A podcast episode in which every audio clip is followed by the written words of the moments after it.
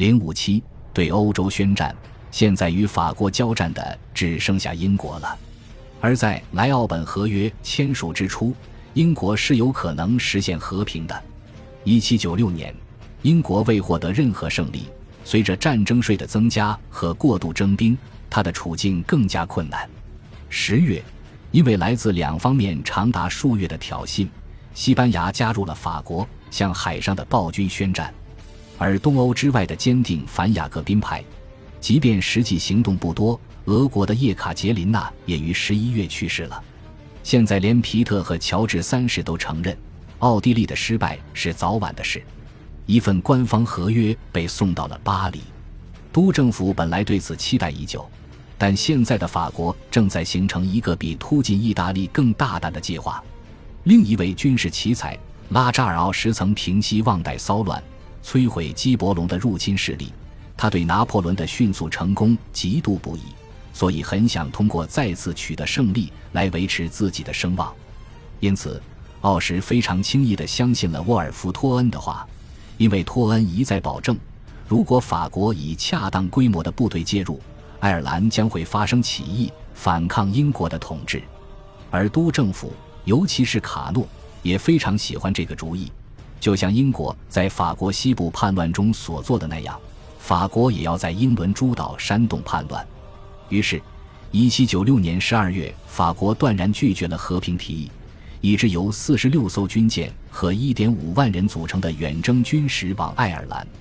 但是，当奥什的部队快要抵达目的地时，他们的舰队却被远远地吹离了航线，进入了大西洋。他们连岸都没能靠近，就又颠簸着回到了法国。尽管地下组织爱尔兰人联合怀着极大的热情做了很多准备工作。但他们所期望的法国人一登陆就会发生大规模起义的可能性甚微。法国部队不仅来得太快了，而且在错误的位置登陆。作为盎格鲁爱尔兰当权者的领主们吓坏了，伦敦的英国政府也是一样。1797年2月，英国银行发生了严重挤兑，这反映了英国多年借债给失败的同盟国所造成的市场焦虑。但这场挤兑的导火线是一项旨在加强爱尔兰防御的都柏林紧急贷款。有着强大的西班牙海军和荷兰海军做后盾，法国似乎很快就会卷土重来。尽管银行迟迟未用黄金还款，但听闻西班牙舰队在圣文森特受损之后，公众的恐慌情绪渐渐平息下来。几周之后，英国发生了更为严重的灾难——皇家海军哗变。从三月到六月，水手们要求更高的薪水、更好的环境以及更充足的补给。斯彼得和诺尔的舰队陷入了瘫痪，诺尔的哗变士兵甚至封锁了泰晤士河口。不过，他们保证，如果法国从海上来犯，他们愿意抛开自己的不满与之作战。而且，在舰队中确实没有发生明显的颠覆性行为。在政府就海军的主要要求做出让步之后。哗变立即平息了，至少有二十四名带头的士兵被处以绞刑，很多士兵被怀疑受到法国间谍的唆使，或者更糟，受到爱尔兰人联合会的影响。海军保家卫国的决心和能力，直到十月才完全恢复。当时荷兰舰队在坎伯当被击沉，英军主力正是哗变中的舰队和船员。其实早在这之前。当年春季的挫折和侥幸就已经使皮特向法国再次提出和解。大不列颠也许能称霸海洋，但法兰西共和国，不论他多么独神和多么雅各宾，才是毋庸置疑的欧陆之王。战争已陷入僵局，在英格兰，颠覆政府的行为尚能控制，而爱尔兰的情况大不一样。法国点燃了他们的希望，他们开始招兵买马。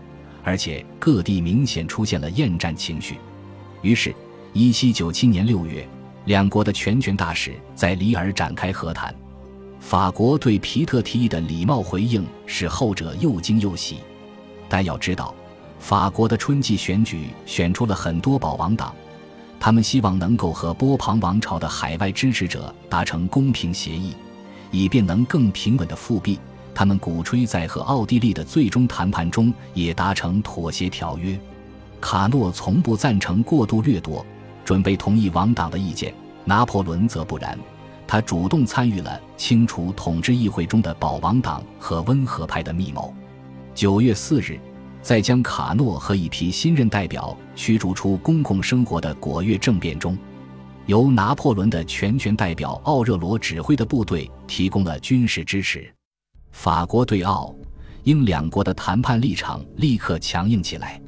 奥地利方面意识到，现在为取得更好的条件而拖延时间已经没有多大意义，因此，在康波福米奥合约中。这场始于1792年的战争终于结束了。合约条款与莱奥本初步合约基本相同，就像当时拿破仑所主导制定的那样。威尼斯不复存在，被奥地利和内阿尔卑斯共和国瓜分。法国得到爱奥尼亚的岛屿。这位将军已经开始梦想盘踞整个东地中海的帝国蓝图了。奥地利现在明确承认莱茵河作为法国的疆界。但指出，这其中不能包括神圣罗马帝国，因为法国人已经占领了莱茵河太多地区。为了确保这些约定，奥地利必须得到大面积的领土赔偿，而这其中的复杂问题要等到之后的拉斯塔特会议才最后敲定。意大利的姊妹共和国得到了承认，比利时的归属也再次得到了认可。最初把英国带入战争的是比利时问题。但现在欧洲大陆的情况是木已成舟，所以英国也准备承认比利时是法国的一部分。事实上，皮特已经准备好承认法国在欧洲征服的所有地区，而且为了确保和平，他甚至愿意出让英国曾从法国手中夺走的海外利益。但法国则要求归还其盟友西班牙和荷兰在海外输给英国的领土，包括去往印度的要冲、好望角。不过没有给出任何补偿条件。都政府官员们现在是欧陆霸主，他们想要的是完胜。而皮特虽然迫切希望和平，但还没迫切到如此程度。双方谈崩了，在接下来的几周中，为撤离的英军使坎伯当显得很扎眼。实际上，还没等康波福米奥合约上的墨迹晾干。图古特就已经开始考虑建立以奥英同盟为基础的第二次反法联盟了，但在当时，欧洲大陆获得了五年来的第一次和平，只剩下大不列颠孤军作战。法国主政者在一七九二年发起战争的主要目的是强迫他们的同胞表明态度，支持革命还是反对革命。在这一点上，他们获得了自己都不曾料到的彻底成功。但是战争也逼迫欧洲其他国家做出选择，战或不战。尤其是在法国取得胜利之后，共和国曾提出过开放性的承诺，博爱团结，并帮助赞成法国的人。仅在四个月之后，共和国就收回了这项提议，但国外对此毫不知情，或者说，即便知道了，也不相信。法国似乎想要把整个欧洲都纳入革命，纳入共和事业中。如有必要，还会采取武力。不论政府是何态度，除了流亡者，所有身在海外的法国人都鼓励当地政府效仿法国。例如，在整个1792年，西班牙的法国人对教会和国王表现出了极端轻蔑的态度，这在很大程度上把马德里政府推进了第二年早期爆发的战争中。而直到1793年早期，一支法国舰队靠岸检修的时候。那不勒斯的雅各宾分子才浮出水面，他们通过建立俱乐部来标榜自己对法国的支持，就像福斯特身边的少数美因茨人一样。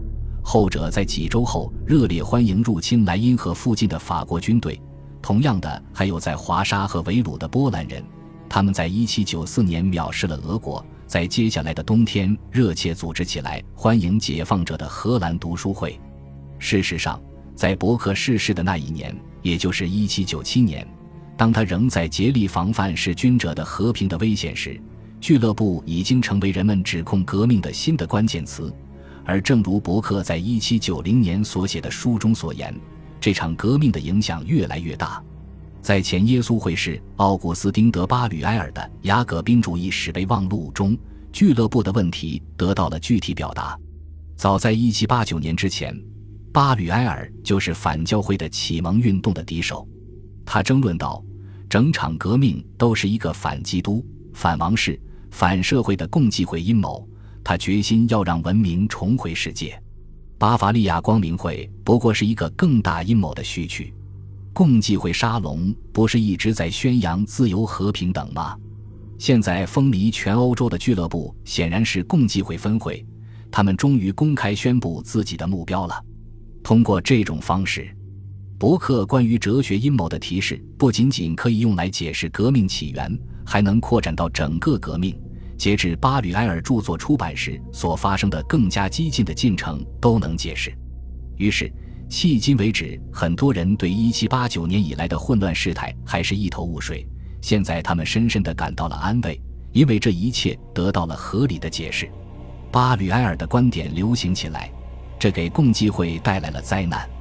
自从革命开始，他们就在各地备受怀疑，而在法国的革命领袖中，以及海外为法国革命欢呼的俱乐部成员中，确实有共济会会员。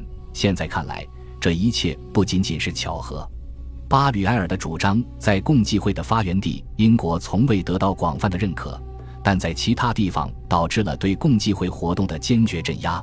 那些受人尊敬且富有教养的社会成员，在旧制度的平静时期成批加入共济会，现在却惊恐地抛弃了它。如果说共济会是法国大革命的起因，已经足够糟糕了；如果他还要对革命进程负责，那就更糟糕了。因为革命者不仅对邻国发动了战争和毁灭，他们之间还存在险恶野蛮的斗争和控诉，让巴黎的暴徒控制了国家的其他人，并利用冰冷的断头台处决任何挡道的人。这一切的前景尤其让国王们和王后们感到不安。玛丽安·托瓦内特的姐姐，那不勒斯的玛利亚·卡罗琳娜怒骂道：“我真希望这个臭名昭著的国家被分裂、被消灭。”颜面扫地，彻底湮灭至少五十年。我希望神罚能显而易见地降临法兰西。有些人认为神罚已经到来了，但震惊欧洲其他国家的1793年和1794年景象，并不是共济会阴谋的结果，也不是任何其他阴谋的后果。很大程度上，这是一七九二年鲁莽发动战争的后果。而在当时，人们根本无法预料一七九七年的胜利。恭喜你又听完三集，欢迎点赞、留言、关注主播，主页有更多精彩内容。